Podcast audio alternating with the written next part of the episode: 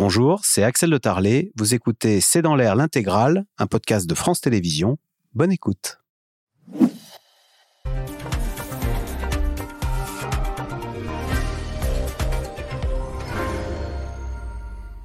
Bonsoir à toutes et à tous. Vladimir Poutine est aujourd'hui en Biélorussie. Va-t-il demander le soutien, le soutien et l'entrée en guerre de son allié Alexandre Loukachenko, le président biélorusse C'est en tous les cas ce que craignent les Ukrainiens qui disent redouter une nouvelle offensive conjointe des Russes et des Biélorusses sur Kiev. Des Ukrainiens qui peuvent compter sur le soutien croissant des Américains qui vont désormais livrer des missiles patriotes à l'armée ukrainienne, même si aux États-Unis, on commence à s'inquiéter de l'issue de ce conflit. Henry Kissinger propose un plan, de, un plan de paix car il dit redouter un éclatement de la Russie aux conséquences imprévisibles. C'est le sujet de cette émission de ce C'est dans l'air, intitulée ce soir Poutine en Biélorussie, la crainte d'une nouvelle offensive terrestre. Pour répondre à vos questions, nous avons le plaisir d'accueillir Pierre Aski. Vous êtes journaliste, chroniqueur en politique internationale pour le magazine L'Obs et France Inter. Je cite votre chronique Des batteries anti-aériennes patriotes pour l'Ukraine, une nouvelle ligne rouge russe franchie. Euh, Irina Dmitrichine, vous êtes maîtresse de conférence à l'INALCO, c'est l'Institut national des langues et civilisations orientales.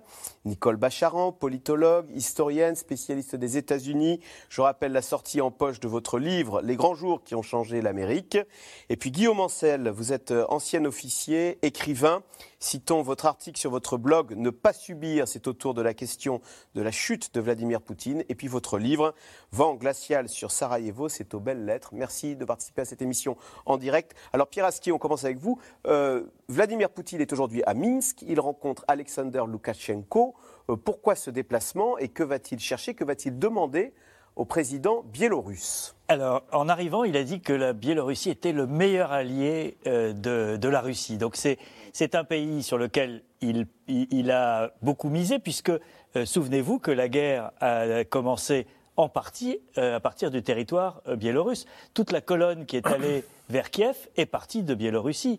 Et, on se souviendra qu'il y avait des manœuvres conjointes Biélorussie-Russie en territoire biélorusse dans les semaines précédentes et que Vladimir Poutine avait promis, euh, juré à, Emmanuel Macron euh, que ses troupes seraient retirées euh, sitôt les, manœuvres terminées. or là, or là on vient d'annoncer de nouveau des manœuvres Biélorussie-Russie. Ça ne veut pas dire qu'il y a des préparatifs d'invasion, mais en tout cas, voilà, c'est un pays qui est aujourd'hui l'obligé de Vladimir Poutine. Parce qu'en 2020, Loukachenko, le président biélorusse, a truqué les élections, a confisqué les élections qu'il était euh, sans doute en train de perdre. Il a réprimé d'une manière euh, incroyable euh, les protestations de la population. Et donc aujourd'hui, il est soumis maintenant à des sanctions internationales très fortes. Son seul débouché, son seul salut, c'est Poutine, c'est Moscou. Et donc, il avait tenté pendant longtemps de, de garder la Russie à distance parce qu'il n'a pas envie de se faire avaler. Euh, mais aujourd'hui, euh, s'il y avait une pression très forte de Poutine pour que la Biélorussie rentre en guerre ou fasse mine d'entrer en guerre, parce que le but d'une entrée en guerre de la Biélorussie, ça serait quoi? Ça serait de détourner hmm. une partie des effectifs ukrainiens vers le nord euh, et donc de les empêcher d'être concentrés sur l'Est et le Sud, là où se déroulent les combats avec l'armée russe. Si, si, les, si, les, Ukrainiens étaient dispersés sur un troisième front au nord, ils seraient affaiblis ailleurs, et c'est un peu le calcul qu'on peut imaginer aujourd'hui. Nicole Bachar, alors que va-t-il chercher Poutine à Minsk? Du réconfort auprès d'un de ses rares alliés ou, même euh, une offensive? Les, Ukrainiens, en tous les cas, se disent très inquiets. Je, cite le général de division ukrainien qui dit Nous envisageons une éventuelle offensive depuis la Biélorussie fin février. Alors, je partage évidemment l'opinion de Pierre. S'il rassemble des troupes, c'est pas pour rien je, veux dire, l'armée russe et l'armée biélorusse d'une autre, manière n'ont pas des ressources qui leur permettent de se promener euh, juste comme ça pour faire, euh, une certaine euh, impression. Alors c'est vrai que les, Ukrainiens alertent sur cette possibilité d'une offensive terrestre très lourde, infanterie, artillerie par le nord. On est à 250 km de Kiev hein, depuis la frontière. Hein. Exactement, même un peu moins, même moins. moins. moins mais les Américains, dont les renseignements se sont révélés extrêmement fiables depuis même avant la guerre, euh, disent qu'en tout cas, pour eux, il n'y a pas de signe imminent. Ils disent pas ça n'arrivera pas, mais ils disent voilà, c'est pas on voit rien qui nous indique que ça soit euh, très rapide dans, dans, les semaines qui viennent. Mais ces deux hommes qu'on vient de voir, Loukachenko et Poutine, c'est les derniers des Mohicans. Je veux dire, ils sont extrêmement seuls, extrêmement seuls. Euh, Pierre disait très bien que Loukachenko dépend entièrement de Poutine, financièrement, au point de vue de la police, au mm. point de vue de l'armée. Quant à Poutine, dans cette guerre, il n'a pas d'alliés. C'est son seul allié, en il fait. Il n'a pas d'alliés. La, Chine, tout ça, on ne peut pas les considérer comme. Absolument pas. Il pas d'armes. La Chine navigue pour ne pas être du côté des Américains. Il y a des, des comment dire, une circulation économique, commerciale avec la Russie, mais il ne faut pas que ça se voit trop. La Chine n'enverra pas d'armes. Là, la, Russie a annoncé qu'elle envoyait euh, des, des, navires de guerre euh, en mer de Chine pour des manœuvres communes, donc pour montrer qu'ils ne sont pas si seuls que ça. C'est pas comme ça qu'ils vont obtenir une aide militaire chinoise. Donc vraiment, Loukachenko, Poutine, ils sont complètement seuls dans cette affaire. Irina Dmitrichine, de toute façon, depuis quel est le rôle de la Biélorussie? Est-ce que il joue un rôle, la Biélorussie, depuis le début de cette guerre? Est-ce que ça, sert l'armée russe? Euh, Est-ce que les, Russes, euh, les soldats russes y, euh, vont pour avoir du réconfort?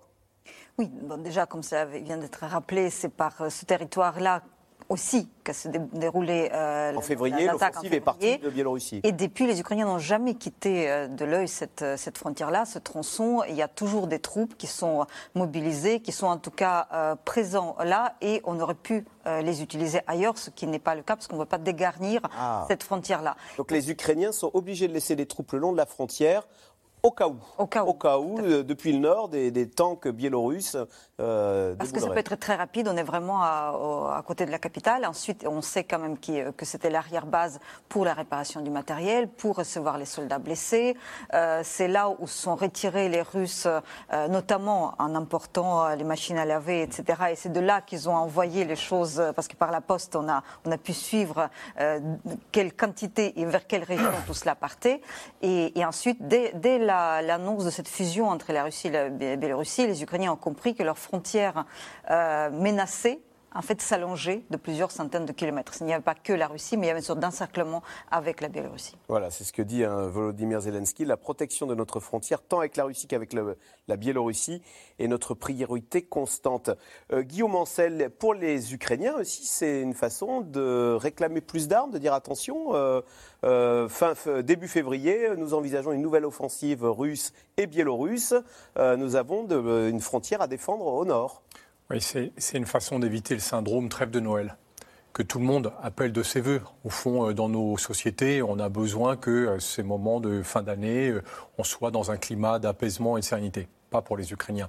D'autant que pour les Ukrainiens, le temps joue en faveur de Poutine parce que ça lui permet de reconstituer des forces. Alors qu'aujourd'hui, son armée est dans une très mauvaise situation. C'est pour ça que je ne crois pas du tout à une offensive par le Nord, si ce n'est pour essayer d'occuper un peu les forces ukrainiennes et gagner un petit peu de temps. Mais Poutine n'a plus les moyens militaires de lancer l'offensive qu'il s'était permise de lancer en février dernier. S'il le fait, c'est uniquement ce qu'on appelle dans l'art militaire une opération de diversion.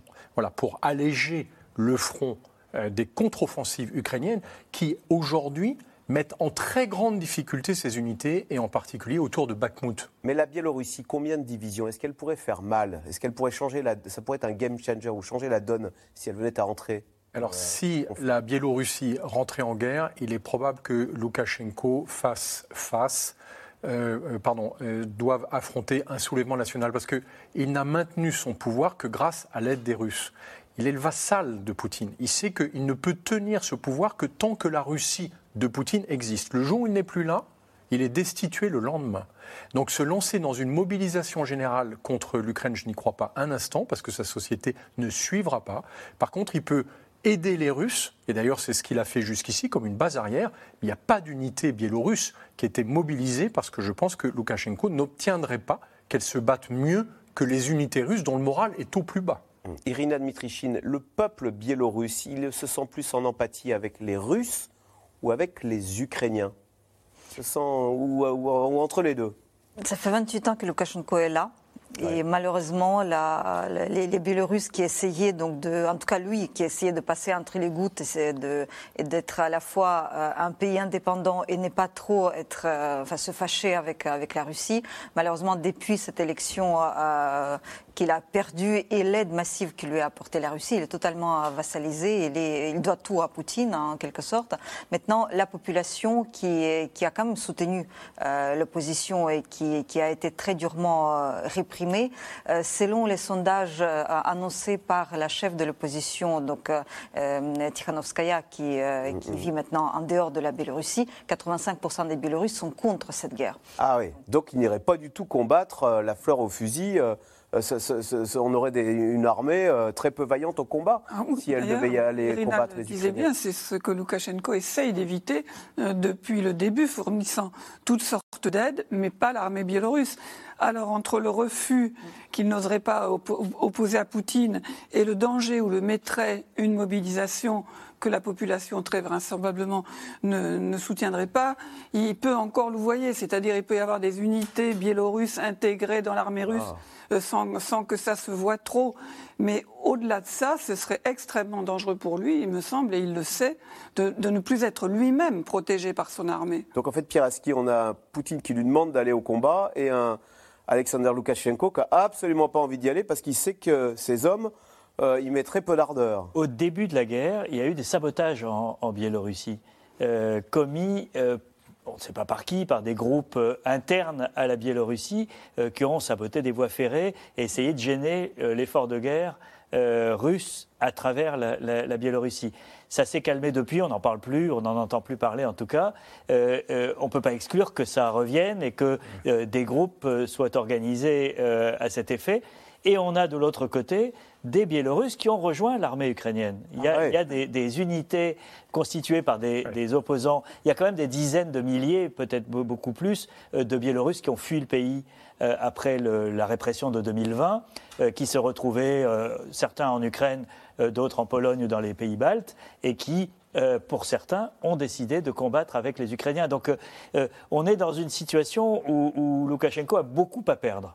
Et, et, son intérêt personnel, mais il n'est pas capable de résister à Poutine si Poutine lui, met le, pistolet sur la tempe.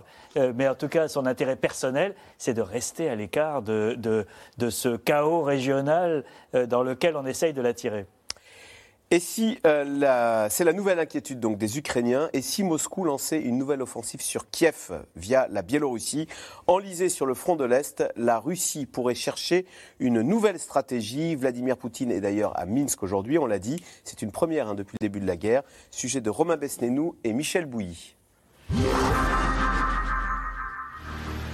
Il se déplace rarement hors de la Russie.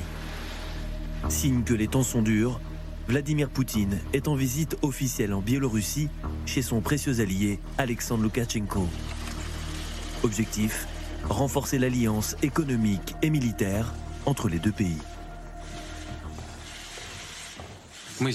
Nos échanges commerciaux, et ce même avant les événements liés à notre opération militaire spéciale, étaient en pleine ascension pour atteindre 38,5 milliards de dollars. C'est un très bon résultat. Pour l'heure, l'armée de Minsk ne prend pas part directement à la guerre en Ukraine. Le pays sert de base arrière aux troupes russes. Mais cela va-t-il changer?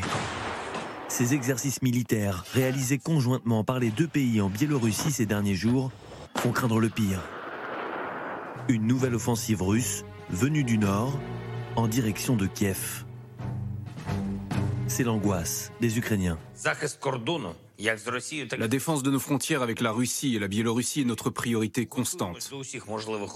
Nous nous préparons à toutes les éventualités. Ceux qui veulent forcer la main de Minsk n'y gagneront rien. Aucune de leurs idées tordues ne les aidera dans cette guerre contre l'Ukraine. Cette invasion depuis la Biélorussie au nord, Moscou l'avait déjà tenté en mars dernier, au début de la guerre. On se souvient de cette colonne de chars de 60 km de long prête à rouler sur Kiev, est finalement mise en déroute par l'armée ukrainienne. Si l'histoire se répète, les Ukrainiens se disent prêts. Les postes frontaliers sont renforcés, les militaires mieux équipés. Ça, c'est un Enlo, une arme anti-char. Les habitants de ce village en première ligne redoutent l'implication du voisin biélorusse. Nous vivons à la frontière, nous sommes des nations fraternelles. J'ai un frère en Biélorussie et une sœur à Moscou. Je n'arrive pas à y croire, nous sommes sur trois fronts opposés, mais nous sommes des peuples frères. En attendant, la guerre s'enlise. Prête à tout pour reprendre l'avantage, la Russie fait de plus en plus appel à ses drones kamikazes. 23 attaques contre Kiev rien que la nuit dernière. 5 ont réussi à déjouer la défense antiaérienne pour détruire des infrastructures essentielles, comme ces transformateurs électriques. J'étais assis tranquillement en train de fumer quand soudain j'ai entendu l'explosion. Un grand boom. Et puis trois minutes plus tard, une seconde explosion. Drone suicide, drone lanceur d'engins, drone d'observation, ces appareils ont-ils le pouvoir de changer le cours de la guerre? La Russie vise de plus en plus de blindés ukrainiens, de systèmes radars ou de simples véhicules logistiques avec des drones remplis d'explosifs. Une guerre d'un nouveau genre qui terrorise la population. Voilà ce qu'il reste du drone. Tu l'as trouvé près de la cave? Les attaques de cette nuit ont aussi détruit des habitations dans la région de Kiev. Ça fait très peur. L'idée de perdre ma maison et de me retrouver sans rien, ça me terrifie. Ce matin, dix régions ukrainiennes, dont Kiev, étaient à nouveau privées d'électricité. La Russie prépare-t-elle le terrain avant une nouvelle offensive début 2023 L'inquiétude se renforce jour après jour en Ukraine. Irina Dmitrichine, un commentaire comme sur ce qu'on vient de voir, cette commerçante qui disait Mon frère est en Biélorussie, j'ai un autre membre de ma famille à Moscou. On voit que ces peuples sont entremêlés et pourtant ils se font la guerre. Eh bien, c'était à l'époque soviétique, ça n'avait aucune importance. Les gens pouvaient partir, se marier, donc ça faisait partie du même pays. Donc il y a des reliquats de cette, euh, de, de, de cette politique, de, de. Malheureusement, beaucoup d'Ukrainiens ont aussi des, des proches en, Russie. Ils ne peuvent plus communiquer avec eux tellement euh, ils ont été atteints par cette, euh, par cette propagande russe qui leur racontent qu'ils sont des nazis, etc. Donc euh, je pense que cette chose-là, cette, fraternité-là, cette idée-là, elle elle, va pas, elle a déjà pris, pris, pris l'eau et elle va, elle va pas se poursuivre longtemps, même dans les esprits des gens qui ont vécu toute leur vie avec ces idées. Ah oui. Ça beau être des peuples frères, il y a de la haine qui s'est installée. Euh, suivant que vous êtes ukrainien, russe ou biélorusse. Il y, a, un peuple prétendument frère qui a attaqué un autre. Donc, euh, peut-on parler de, de, haine On parle des faits. Euh, Guillaume Ancel, question téléspectateur, c'est Josie en Haute-Savoie. L'Ukraine peut-elle tenir si elle est attaquée conjointement par la Russie et la Biélorussie? Oui, clairement oui. Parce que d'abord, la Biélorussie a des moyens très limités. Elle est sur un stock d'armement de l'époque soviétique et dans un état délabrement avancé. Et surtout, encore une fois, il y aurait une mobilisation franchement peu enthousiaste des Biélorusses. Rappelons quand même que dans la guerre, euh, la communication est très importante. Et moi, je suis toujours méfiant de ce qu'on nous met sous le nez. Je pense que ce qui est important est ce qu'on ne voit pas. Aujourd'hui, ce qu'on ne voit pas, c'est le front du côté de Kherson. Et c'est là où se passe la guerre. À mon avis, pas sur le front, sur la Biélorussie, qui est plus destinée à attirer notre attention et à détourner une partie de notre attention. Mais pour moi, la menace est d'autant plus réduite qu'on se souvient de l'échec total de la première offensive russe, alors qu'ils avaient des moyens considérables. Ils, ont, ils sont à 250 km de Kiev. Si jamais ils rentraient, les Ukrainiens seront les premiers informés grâce au système de renseignement euh, des Occidentaux. Et de nouveau, les Russes perdraient peut-être tout ce qu'il leur reste de capacité offensive, dont on pense aujourd'hui qu'elle est réduite à l'extrême. Mais c'est vrai que Pierre Aski, euh, les combats, on en parle moins, mais continuent de faire rage, notamment alors pour Bakhmut, euh, c'est dans l'Est, euh, dans le Donbass, et les Russes donnent l'impression de ne pas y arriver d'envoyer des soldats russes au combat et de ne pas arriver à prendre cette, ville. Alors, à Bakhmut, il y a des combats extrêmement durs, mais qui sont qui font penser à la Première Guerre mondiale, c'est-à-dire qu'on se bat pour quelques mètres ou quelques arpents de terre et on recule, on avance. Euh, et il y a une caractéristique. Une sorte de Verdun, c'est-à-dire qu'il n'y a pas d'enjeu stratégique. Il y a un enjeu stratégique parce que c'est un carrefour logistique et donc c'est une, euh, c'est un endroit qu'il faut tenir si on veut euh, pouvoir faire des offensives dans un sens ou dans l'autre. Euh, en revanche, il y a une, caractéristique à Bakhmut, c'est que du côté russe, c'est Wagner, donc les, mercenaires, l'armée privée euh, de Prigogine qui se bat, ça n'est pas l'armée régulière en, grande partie. et, là, il y a un enjeu qui est, euh, c'est des poupées russes, c'est-à-dire que vous avez l'enjeu militaire sur place, mais vous avez l'enjeu politique à Moscou, parce qu'il y a, y a des, jeux, des enjeux de pouvoir euh, dans le, les coulisses du Kremlin et dans le, le, les, les, rivalités entre, entre factions. Et Prigogine, le, fondateur de Wagner, veut prouver à Bakhmut qu'il est plus efficace que l'armée russe. Il est, et donc il a euh, des hommes euh, euh, qui sont peut-être mieux équipés d'ailleurs que, l'armée régulière russe et qu'il envoie et qui n'ont pas le droit de reculer. Et donc il y a, quelque chose qui, se joue là, qui est à la fois de l'ordre symbolique, c'est-à-dire quand, tout le monde se bat pour un, endroit, celui qui l'emporte prend un avantage psychologique dans, le déroulement de la guerre, mais il y a aussi les, effets secondaires que sont les conséquences politiques à Moscou euh, d'un éventuel succès euh, de Wagner, là où l'armée régulière n'a subi que des échecs depuis quatre mois. Nicole Bacharan, c'est incroyable parce qu'on est en 2022 et on a l'impression de revivre un peu des, des, scènes de tranchées de la Première Guerre mondiale où à l'usure on envoie des hommes qui se font massacrer et on recommence Complètement.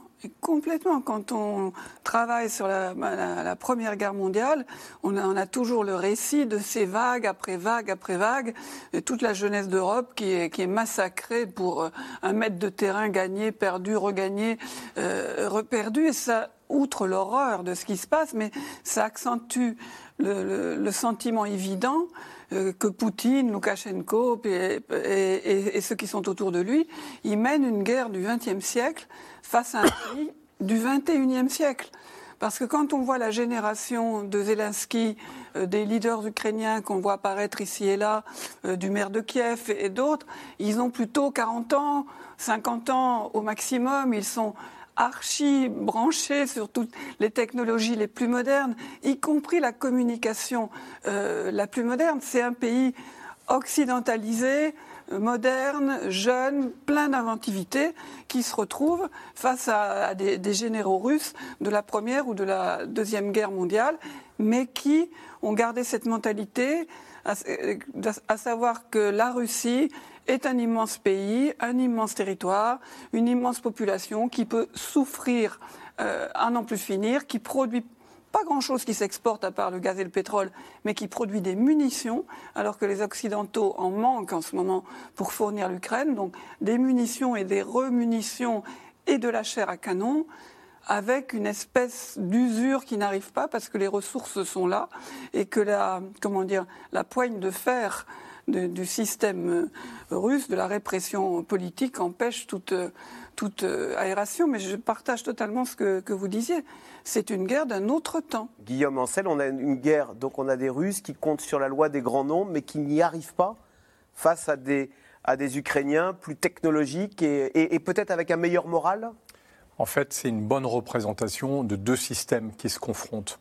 Euh, d'un côté, vous avez en Russie une armée qui en réalité est dirigée par Poutine et qui n'a aucune connaissance militaire et qui refuse d'ailleurs de donner une place importante en réalité aux militaires.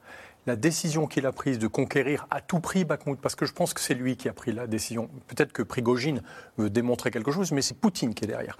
Alors qu'il perd entre 300 et 500 soldats tués tous les jours. Vous multipliez par 4 le nombre de blessés. Ça fait 4 mois que cette offensive. 300 à 400 soldats tués tous les jours à Bakhmut. Absolument. C'est une catastrophe pour lui, c'est un gouffre.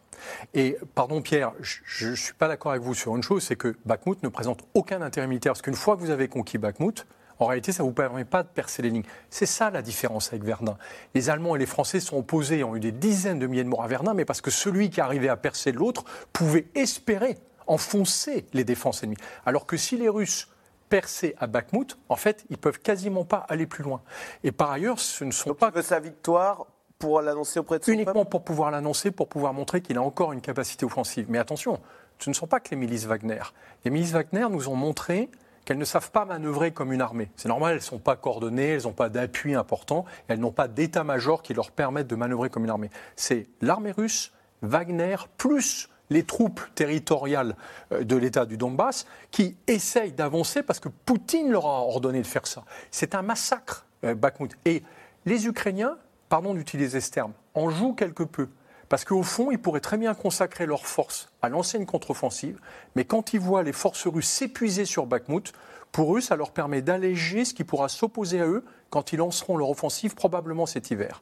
Et c'est pour ça que quand on parle de la menace biélorusse d'un côté, je pense qu'il faut regarder la main qui ne s'agite pas, qui est du côté du nord ou du sud de Bakhmut, et quand elle s'ouvrira, on sera très surpris du peu de résistance de l'armée russe à cet endroit, parce qu'elle se lamine toute seule sur Bakhmut, qui même s'il remportait cette ville, n'est pas une victoire. Il n'y a plus rien à Bakhmut. Il n'y a rien à gagner à Bakhmut, sauf à tuer ses hommes. Irina Dmitrichine, est-ce qu'on a une, euh, idée euh, de l'état d'esprit et du moral des armées respectives? Est-ce que les, Ukrainiens ont bon moral et ont envie volontiers d'aller au combat pour reconquérir les territoires perdus, alors qu'on aurait des, Russes euh, désespérés du peu de victoires qu'ils emportent? Les Ukrainiens mènent un combat existentiel, donc ils sont euh, toujours dans, l'état d'esprit euh, qui combatif qui leur enjoint l'ordre de, poursuivre, même si on est conscient des, pertes et des difficultés que cela, que cela représente. Et, d'ailleurs, on, on, en parle de manière plus en plus ouverte. Des morts, on en parle en, Ukraine, et, ça et, ça, commence, et les mères de famille commencent à... Non, non, non, il n'y a pas, il n'y a pas cette... Enfin, on ne peut pas comparer les mères de famille en Russie qui ne comprennent pas pourquoi on leur prend leurs enfants, leurs maris et où est-ce qu'on les envoie et pourquoi on leur dit rien ou euh, dans le meilleur des cas on leur dit qu'il a été tué, euh, etc. Et les Ukrainiens qui savent très bien pourquoi ils se battent, euh, où sont leurs leur, maris, leurs frères et leurs et leurs fils, qui sont enterrés lorsque malheureusement cela arrive de manière, enfin c'est des funérailles publiques avec la participation de, de, de, la, du village de la ville. C'est une différence radicale de savoir d'un côté, on ne sait pas pourquoi on se bat, alors que de l'autre, c'est un combat existentiel. Mais c'est cela qui. Les ressorts ne sont pas du tout les mêmes. Pourquoi les Ukrainiens, étant beaucoup moins nombreux, euh, tiennent euh, tête, euh, outre donc l'armement, outre la, manière différente de mener la guerre, cette mobilité, cette capacité de prendre l'initiative et de ne pas être dans la verticale du commandement. Donc les Ukrainiens ont montré leur intelligence, leur malice, enfin leur, leur débrouillardise, là où l'armée russe ne joue que sur le nombre. Mmh. C'est euh, pas très bien emmanché, là, cet hiver qui s'annonce pour euh, Vladimir Poutine. Il ne peut pas reculer maintenant. Euh, il... il... a quand même. il peut jouer, il peut espérer l'impact de la mobilisation partielle qu'il a. Les 300 000 hommes Les 300 000 hommes. il y en a une partie qui ont été envoyés immédiatement pour boucher les trous et qui ont été la chair à canon non formée, non encadrée. Mais il y en a d'autres qui étaient en train d'être formés et il peut espérer, ça peut être un, des leviers euh, qui lui reste, avoir des troupes euh, un peu mieux formées qui vont arriver euh, après quelques semaines ou quelques mois de formation. Donc, il semble que Poutine n'ait pas du tout renoncé, n'est pas dans un état d'esprit où il pense qu'il a échoué. il a subi des revers, mais il n'a pas échoué. Et donc, il se prépare à un combat très long dans lequel il a euh, plusieurs euh, boutons sur lesquels il peut appuyer. Il y a, l'éventuel bouton biélorusse, on en a parlé. Il y a la possibilité d'avoir des troupes fraîches euh, qui vont intervenir et, peut-être lui permettre de reconquérir des territoires. Bref, il est dans cette illusion que la guerre n'est pas finie, illusion où, où on le verra peut-être peut-être qu'il a des bottes secrètes que nous ne connaissons pas. Alors, si la Russie peut compter sur la Biélorussie, les Ukrainiens peuvent compter sur les alliés de l'OTAN. La France continue de renforcer sa présence à l'est de l'Europe. Des chars Leclerc en Roumanie, des Rafales en Lituanie. Régulièrement, des hommes et du matériel quittent notre pays pour les bases de l'OTAN, des missions de surveillance et une obsession se préparer encore et toujours à ce qu'on appelle une guerre de haute intensité. Reportage de Mathieu Lignot, Stéphane Lopez et Ariane Morisson.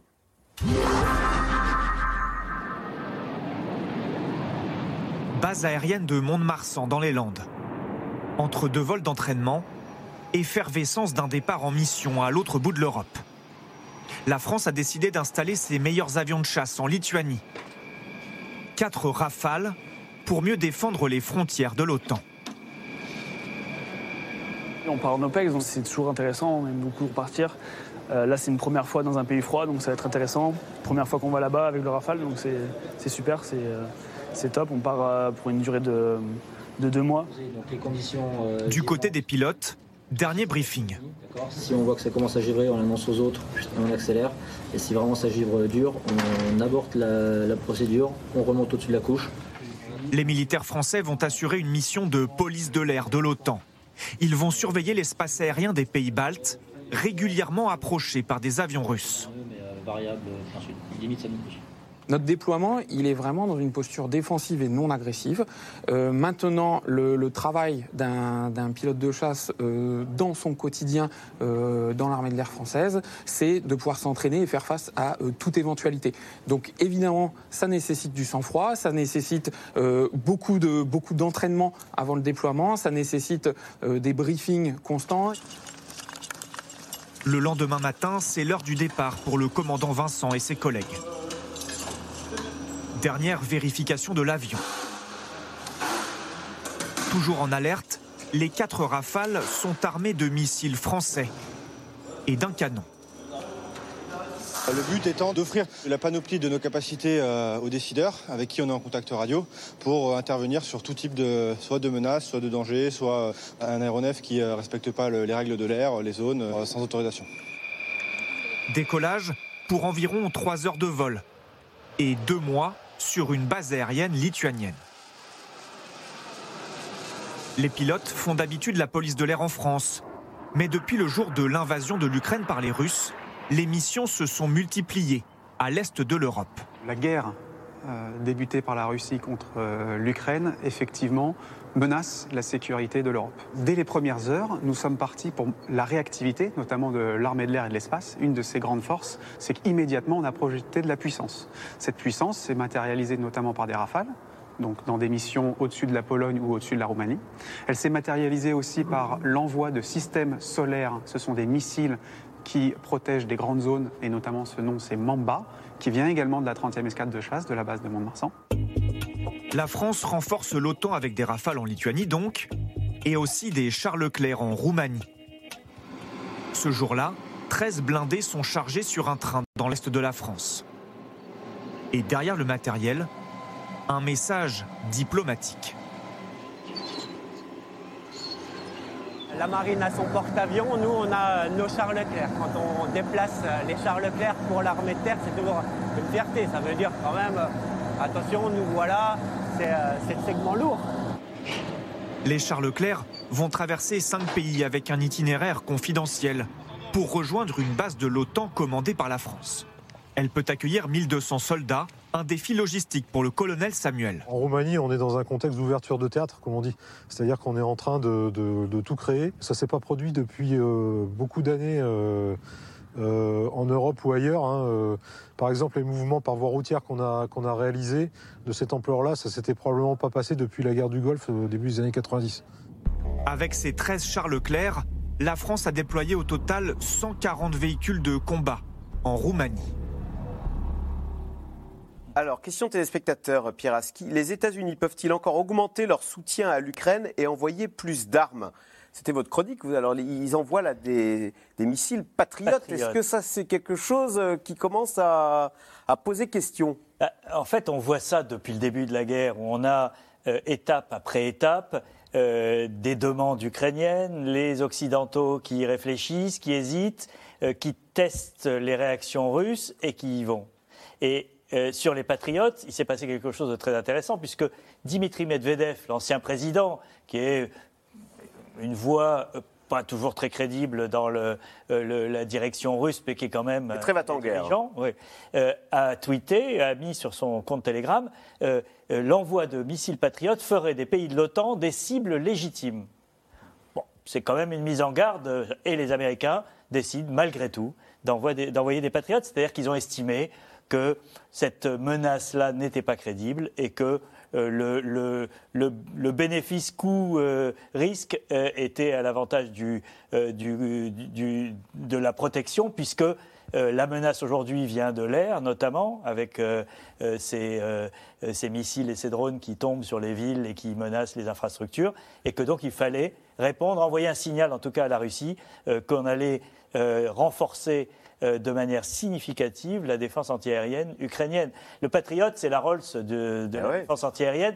Le, le paradoxe, c'est que c'est un équipement qui coûte très cher, qui est très sophistiqué et qui est surdimensionné par rapport aux drones iraniens qui, eux, euh, sont euh, euh, plutôt du low cost.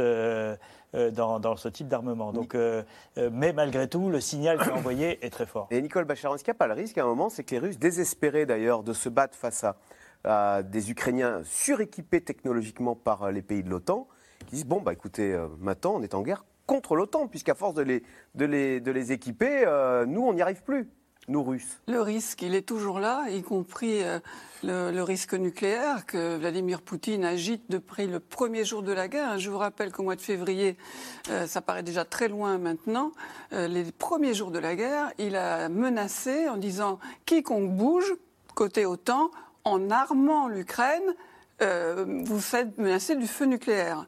Et on voit bien, comme Pierre le disait, que les Occidentaux ont testé à chaque fois la limite de la co-belligérance, en sachant qu'au fond, c'est Poutine qui décide si vous êtes euh, co-belligérant ou pas. Mais voyant, à part qu'il ait envie, et semble, semble pas être le cas, d'exploser la planète et lui avec, je vois pas bien comment, étant donné les difficultés qu'il a avec l'Ukraine, il irait attaquer l'OTAN.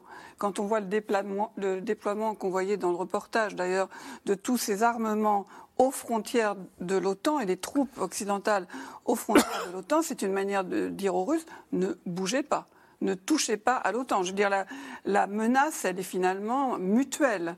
Mais c'est vrai que euh, les Américains envoient maintenant leurs armes les plus sophistiquées, aux Ukrainiens. les plus chères, hein, les HIMARS, les, les, les Patriotes, pour tenter de protéger le ciel ukrainien d'une puissance russe qui détruit la vie, l'économie, les structures de l'Ukraine tous les jours. Mm. Les civils vivent l'enfer. Et donc il est question aussi de, de cette défense antiaérienne pour que chaque fois qu'il y a des services ukrainiens qui rétablissent l'électricité, ça ne soit pas démoli le lendemain. Et je rajouterai juste, euh, en prolongeant ce que disait Irina, les Ukrainiens civils et militaires sont dans un combat existentiel.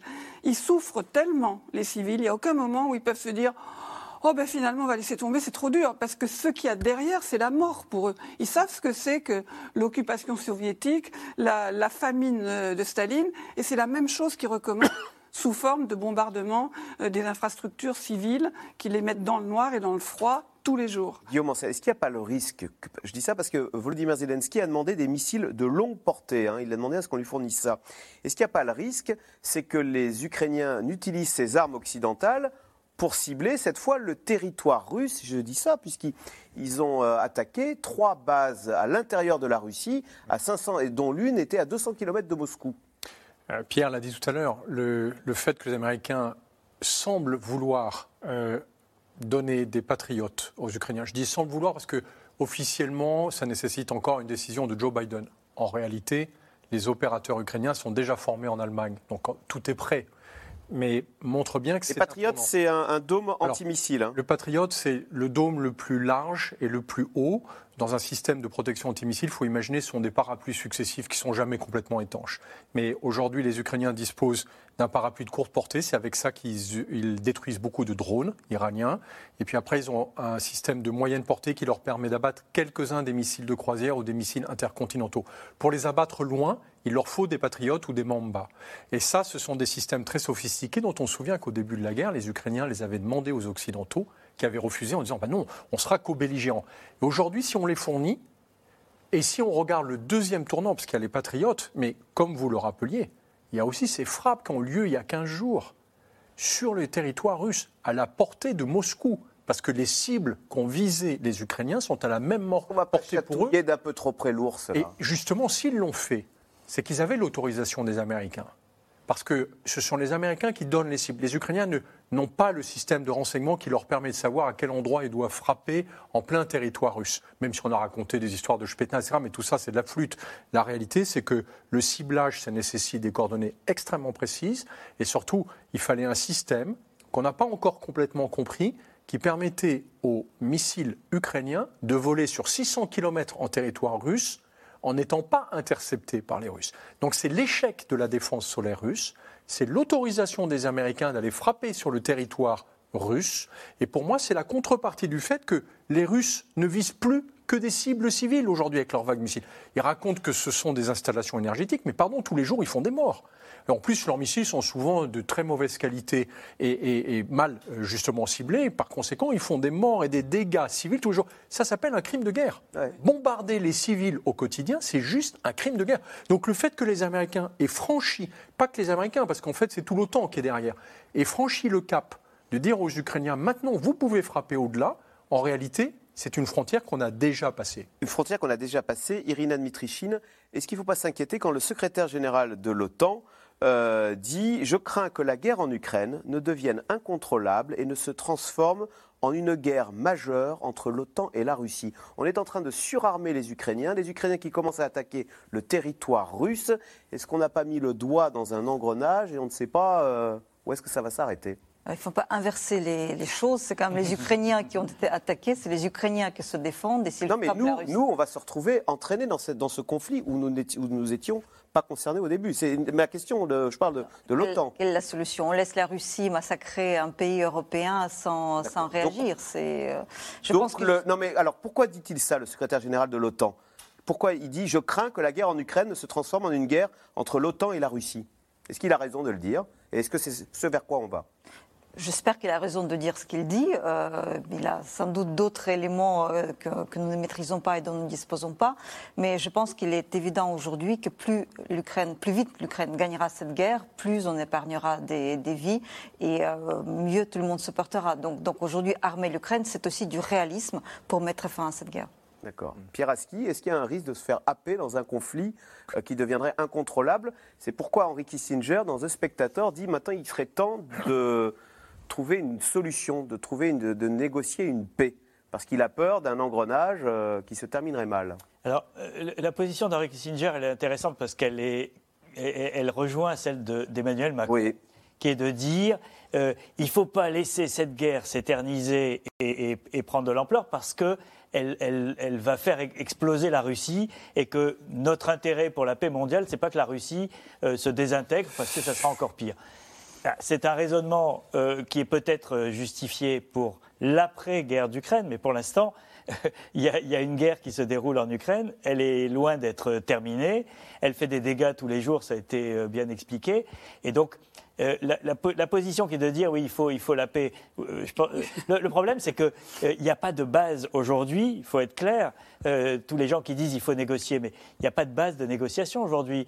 les Ukrainiens, après tout ce qu'ils ont subi depuis dix mois, ne sont pas prêts à abandonner les territoires qui ont été conquis par la Russie. Encore des territoires, même au-delà de la frontière de, de, euh, du 21 février, euh, qui ont été conquis. Donc ça voudrait dire que les Ukrainiens auraient eu dix mois de, de catastrophe et qu'ils abandonneraient encore des territoires. Ils n'ont aucune intention de le faire et, pour l'instant, la position sur le terrain ne les oblige pas à le faire. On, accepte de faire des concessions quand on perd, mais pas quand on est euh, encore euh, dans une possibilité de gagner. Et de l'autre côté, Poutine n'est pas prêt de lâcher parce que, peut-être justement parce qu'il redoute les conséquences internes en Russie euh, d'un échec, ce serait son premier échec gravissime depuis. dont il ne survivrait pas vraisemblablement. Euh, mais ça, euh, ça déclenche des, des, mécanismes que personne ne contrôle, pas même lui, et, qu'en tout cas, dont nous ne serions que les spectateurs, parce que euh, ce qui se passera à l'intérieur du système russe est, hors de portée pour euh, pour le reste du monde. Donc on, est dans, quelque chose de, euh, de, colossal, mais que personne n'est en mesure d'arrêter aujourd'hui. La seule manière d'arrêter, comme disait Irina, c'est de dire, OK, euh, laissons massacrer les Ukrainiens, ce qui, que personne ne peut assumer aujourd'hui, c'est clair. Nicole Bacharan Oui, c'est vrai. Dans, le, dans ce que propose Henry Kissinger, il y a au fond rien de nouveau, à part cette inquiétude qu'il manifeste pour le sort futur de, la Russie. Il dit qu'il faudrait un cessez-le-feu. Qui peut proposer un cessez-le-feu Je veux dire, Vladimir? Et négocier le sort de la Crimée. Voilà, négocier le sort de la Crimée et organiser des référendums euh, supervisés par la communauté internationale. Sauf que dans la pratique, c'est irréalisable, que ce soit la Crimée ou le Donbass. Il y a eu tellement de populations chassées, de populations russes amenées, des centaines de milliers euh, en Crimée, de populations déportées vers la Russie, que ces référendums, en pratique, non, ne, peuvent pas, ne peuvent pas exister. Et je terminerai là-dessus, mais au fond, on voit bien que Vladimir Poutine, à la limite, peut-être un jour, va négocier avec les Américains et personne d'autre. Mais vous imaginez un président américain, quel qu'il soit, s'asseoir à la table de Poutine et lui dire écoute, avec tout ce que tu as cassé, tout ce que tu as détruit, toutes les villes que tu as rasées, on va quand même te donner quelque chose. C'est impossible. Il n'y a pas de base possible, malheureusement. Mais Guillaume Ancel, est-ce qu'il n'est il pas dans le bon tempo quand Henry Kissinger, quand il dit euh, Poutine ne survivra pas à ce conflit, il chutera, et derrière, je le cite, hein, euh, il s'inquiète de la dissolution de la Russie, la destruction de sa capacité une, politique stratégique qui pourrait transformer ce territoire de 11 fuseaux horaires en un vide contesté. C'est-à-dire qu'il y aurait des conflits partout, la Chine voulant récupérer un bout, etc. Et on aurait un chaos euh, sur cet immense territoire. En fait, euh, Henry Kissinger a voulu commenter la fin de mon article sur la chute de Poutine. Parce que, il l'a lu. Bien sûr, il l'a lu, bien qu'elle ne soit écrite qu'en français. Euh, Poutine est la clé de la guerre russe contre l'Ukraine. Et en fait, sa chute, c'est le préalable à toute paix durable. Et ça, ça inquiète les Américains. Parce qu'ils sont face à un dilemme. Ils savent très bien qu'il n'y aura pas de paix durable tant que Poutine sera là. Mais quand Poutine chutera, son régime implosera avec lui. Et du coup, qu'est-ce qui va se passer? On voit que les conséquences iront bien au-delà de la guerre en Ukraine. Et donc, il y a une espèce de dilemme assez classique aujourd'hui pour les Américains qui ont quand même beaucoup de la responsabilité de la conduite du soutien aux Ukrainiens. Rappelons que ce sont les Ukrainiens qui se battent aujourd'hui. Hein. Ce ne sont ni les Américains ni les Occidentaux. Ce sont à 99% les Ukrainiens. Mais jusqu'où peuvent-ils aller sans mettre en risque l'ensemble pratiquement de l'Europe, parce que rappelons que Vladimir Poutine est un psychopathe qui dispose quand même d'un arsenal nucléaire de 6000 têtes. Et donc au moment de sa chute, euh, on peut craindre le pire, il est irrationnel sur les décisions qu'il a prises jusqu'ici. Et oui, il y a une question de, avec la chute de Poutine, qui est encore une fois le préalable à toute paix durable en Ukraine, qu'est-ce qu'il emmènera avec lui dans sa chute? Oui. C'est quand même très inquiétant. Il y a quelque chose d'assez étonnant euh, quand j'écoutais ces, ces, phrases, c'est que il y a 30 ans, à la chute, à l'explosion, à l'implosion de, l'Union soviétique, il y a eu un, moment de, panique euh, dans les grandes puissances sur l'arsenal nucléaire soviétique. Euh, il y avait euh, d'abord des, les armements nucléaires étaient dans quatre républiques mmh. le Kazakhstan, la Biélorussie, l'Ukraine et la Russie. Et il y avait le risque, on, disait à l'époque euh, que euh, l'armée euh, soviétique en débandade vende au plus offrant les, secrets nucléaires, que les ingénieurs soient achetés par le Pakistan, l'Iran ou d'autres qui voudraient avoir leurs bombes, etc. Donc il y a eu ce moment de panique qui a été plutôt bien géré, il faut bien le dire, puisqu'il n'y a pas eu de catastrophe. et qui a été bien géré de ce point de vue-là, mais qui a été très mal géré dans la mesure où l'Ukraine, la Biélorussie et le Kazakhstan ont renoncé aux armements nucléaires qui étaient sur leur sol en échange du mémorandum de Budapest, qui étaient des garanties de sécurité dont on voit aujourd'hui ce qu'elles valent. Maintenant, on a la même peur à propos de la Russie. Donc, euh, euh, c'était la peur euh, à propos de l'URSS. Maintenant, c'est la peur sur la Russie. Si la Russie implose, si la Russie se désagrège dans une défaite de Poutine, qu'adviendra-t-il de ces euh, têtes nucléaires? L'arsenal nucléaire russe est plus important que celui des Américains. Euh, donc il y a, évidemment un, vrai enjeu de sécurité, qu'il soit lié à la personnalité de Poutine, qui pourrait, euh, dans une sorte de, suicide collectif, si je meurs, tout le monde meurt avec moi, euh, ce qui n'est pas sympathique, euh, ou simplement de, désagrégation d'un État. Euh, donc, se décomposer la, Russie il y a des... Mais il y a un moment, il faut arrêter de se faire peur tout le temps et, quand même hiérarchiser les, menaces. Aujourd'hui, la vraie menace, c'est celle que vivent les habitants de Kiev qui sont sous le, le feu des, des, des, des tirs russes. Alors, il est aujourd'hui l'un des derniers alliés de Vladimir Poutine, Alexandre Loukachenko, tout-puissant président biélorusse. Pourtant, souvenez-vous, il y a deux ans, un vent de contestation avait secoué la Biélorussie, une révolte vite étouffée par la répression et la guerre. L'opposition est-elle encore debout en Biélorussie? Élément de réponse de Laura Rado, Barbara Steck et Arnaud Fora.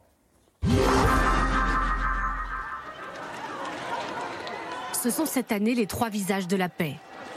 Au centre, l'épouse du militant biélorusse Alex Bialatsky, récompensée par le prestigieux prix Nobel aux côtés de l'ONG russe Mémorial et du Centre ukrainien pour les libertés civiles. Natalia Pinchuk représente son mari, incarcéré depuis juillet 2021. Il fait partie des 1400 prisonniers politiques du régime de Minsk. N'oublions pas la Biélorussie, où un autre type de guerre se déroule. Une guerre clandestine, non visible, où la population est tellement réprimée et étouffée qu'elle n'a pas son mot à dire. Il y a une violence physique et une autre psychologique. N'importe qui peut aller en prison pour avoir dit ce qu'il ne fallait pas. Un combat pour la démocratie débuté il y a plus de deux ans en Biélorussie. Août 2020, des centaines de milliers de manifestants envahissent les rues de la capitale. Après des élections qu'ils estiment truquées, tous réclament le départ du président Loukachenko. Nous croyons qu'une nouvelle Biélorussie est en train de naître. Je suis très heureuse de le voir de mes propres yeux. Il faut mettre fin à la violence, libérer le peuple et tenir les coupables pour responsables. Et cela veut dire Loukachenko lui-même pour ce qu'il a fait à son peuple. Alexandre Loukachenko, dernier dictateur d'Europe, en place depuis 1994. Cet allié de Poutine s'accroche au pouvoir et dénonce un complot nourri par l'Occident. Ils essaient de créer du désordre chez nous. J'ai prévenu qu'il n'y aurait pas de Maïdan, même si certains le souhaitent. Les gens ont besoin de se calmer. Face à lui, Svetlana Tikhanovskaya, propulsée au premier rang après l'arrestation de son mari. Cette enseignante défie le dictateur dans les urnes et mène la résistance. Le régime doit réfléchir à comment nous céder le pouvoir. Jusqu'à présent, ils n'ont répondu que par la violence à l'encontre des citoyens biélorusses pacifiques. Après des semaines de mobilisation, la contestation est brutalement réprimée. Arrestations arbitraires, torture, forçant ceux qui le peuvent à quitter le pays. À 20 ans, Daniel a fui vers la Lituanie en avril 2021. Incarcéré pendant 15 jours, le militant s'est vu extorquer des aveux filmés. Je plaide coupable. Je reconnais ma faute.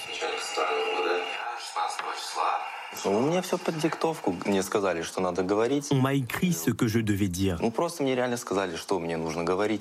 J'espère qu'un jour, il y aura des enquêtes sur les cas de torture et de meurtre. L'exil comme seul et unique moyen d'exister. Svetlana Tikhanovskaya tente aujourd'hui d'incarner la voie de la démocratie depuis l'étranger et lie désormais le destin de l'opposition biélorusse à celui des Ukrainiens. Notre tâche consiste maintenant à épuiser le régime autant que possible pour l'affaiblir. Et lorsqu'une fenêtre d'opportunité apparaîtra, alors vous verrez à nouveau d'énormes manifestations. Lorsque les Ukrainiens gagneront, et cela se produira certainement avec l'aide du monde, cela affaiblira le régime du Kremlin et par conséquent le régime biélorusse. Autre visage de la contestation en 2020, Maria Kolesnikova, condamnée à 11 ans de prison pour complot contre le pouvoir. Des nouvelles d'elle début décembre, la donnée hospitalisée en soins intensifs.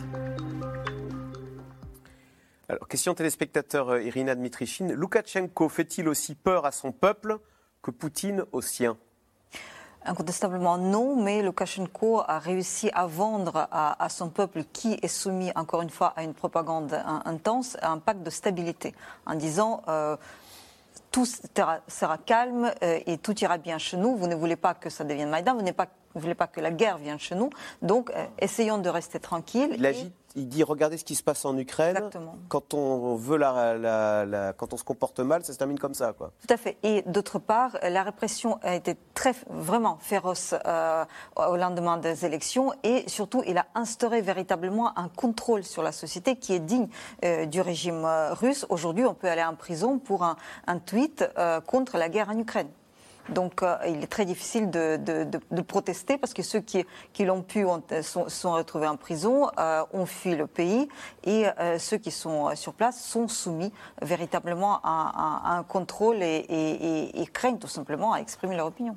Euh, Piraski, donc la répression et le verrouillage façon soviétique, il y a toujours le KGB, je crois, en Biélorussie. Mmh, ça, fonctionne on arrête parce je me souviens qu'on s'est laissé dans l'air en disant euh, le régime peut, peut tomber euh, la semaine prochaine. on a vu les images en début de sujet, des foules absolument considérable. J'ai revu un, documentaire il n'y a pas longtemps qui revivait les, journées de manifestation. C'était impressionnant. On avait l'impression que toute la population était dans la rue, euh, dans une ambiance euh, de, à la fois de libération, de, oui, de, aussi de, joie, de, les, familles avec les enfants, etc.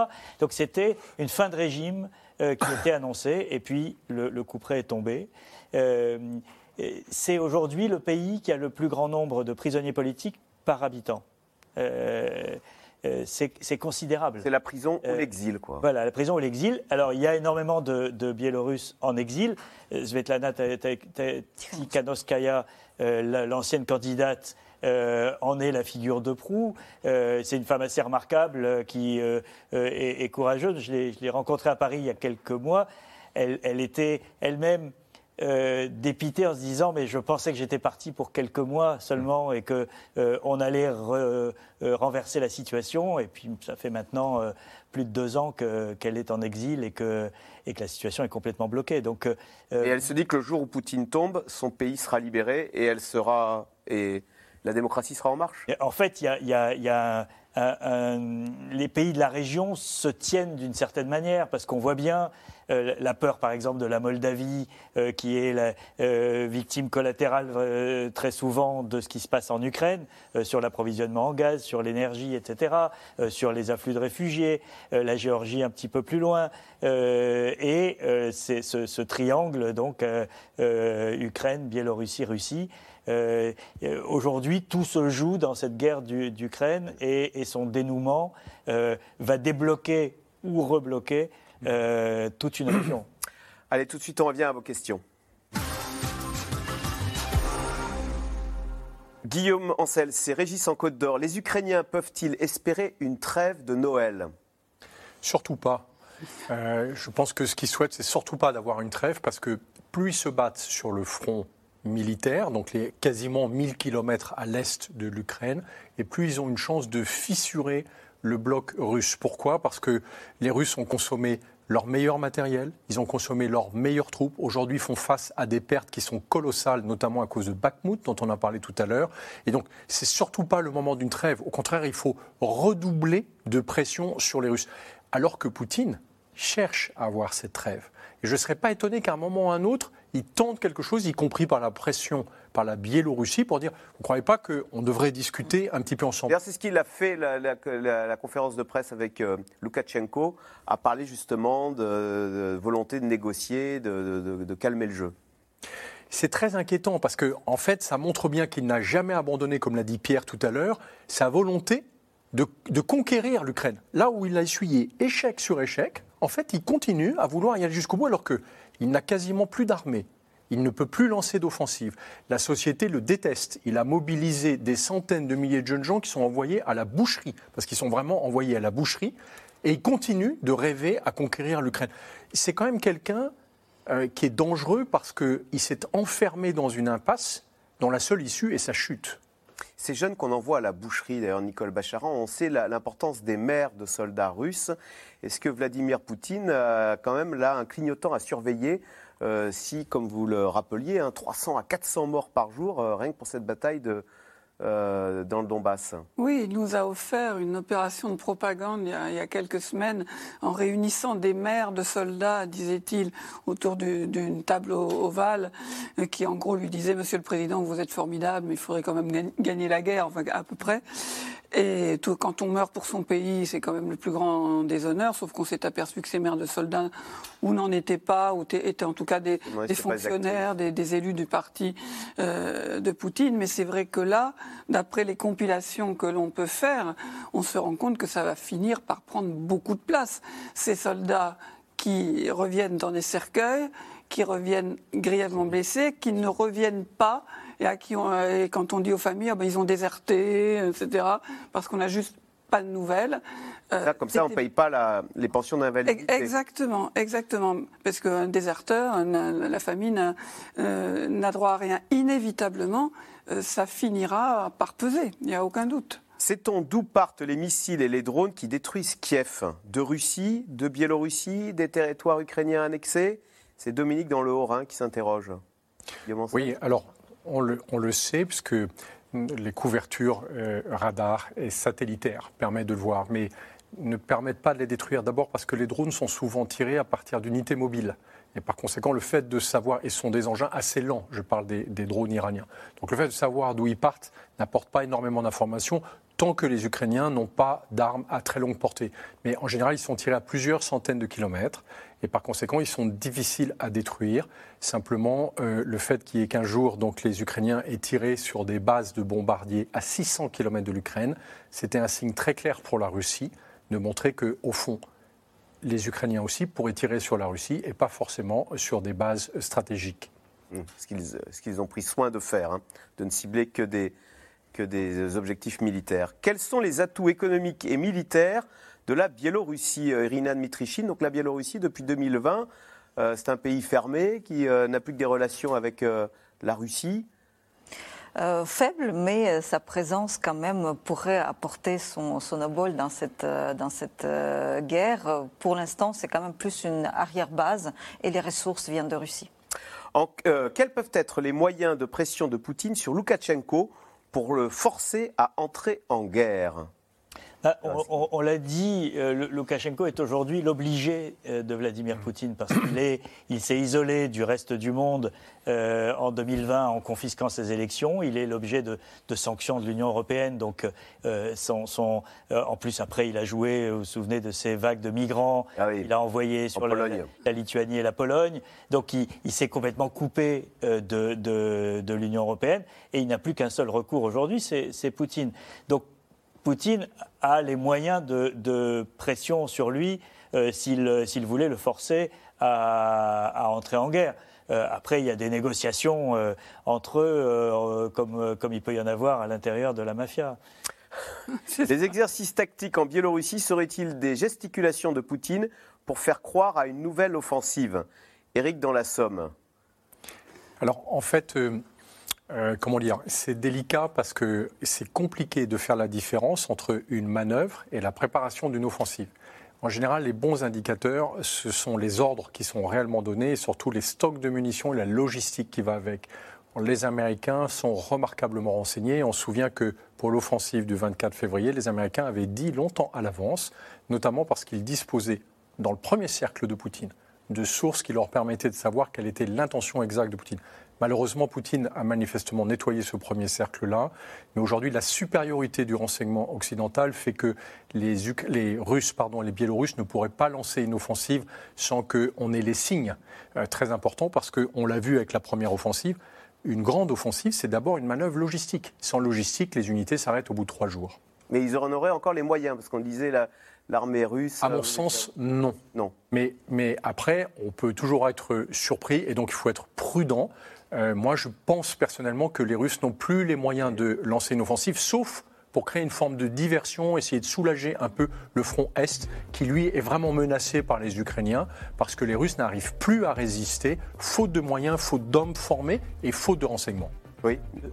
Le numéro 2 de l'armée ukrainienne a dit une chose au Guardian cette semaine. Il a dit on, sous-estimerait la Russie à nos dépens. Attention à ne pas sous-estimer la, Russie. C'est vrai qu'on se demande ce qu'ils ont appris de la première offensive pour penser qu'une deuxième offensive réussirait, ou alors est-ce qu'ils passeraient plus, un peu plus à l'ouest, dont on sait que ce sont des territoires marécageux encore plus difficiles et qu'ils avaient évité. Donc on ne peut pas ne pas hmm. envisager le pire, mais ça ne paraît pas très crédible. Et eh ben voilà, c'est la fin de cette émission. Merci beaucoup euh, d'y avoir participé. Bonjour, c'est Caroline Roux. Merci d'avoir écouté C'est dans l'air. Comme vous le savez, vous pouvez désormais écouter l'intégrale, mais aussi l'invité ou vos questions à nos experts. Tous ces podcasts sont disponibles gratuitement sur toutes les plateformes de streaming audio. Et pour le replay vidéo, c'est sur France.tv, bien évidemment. À bientôt.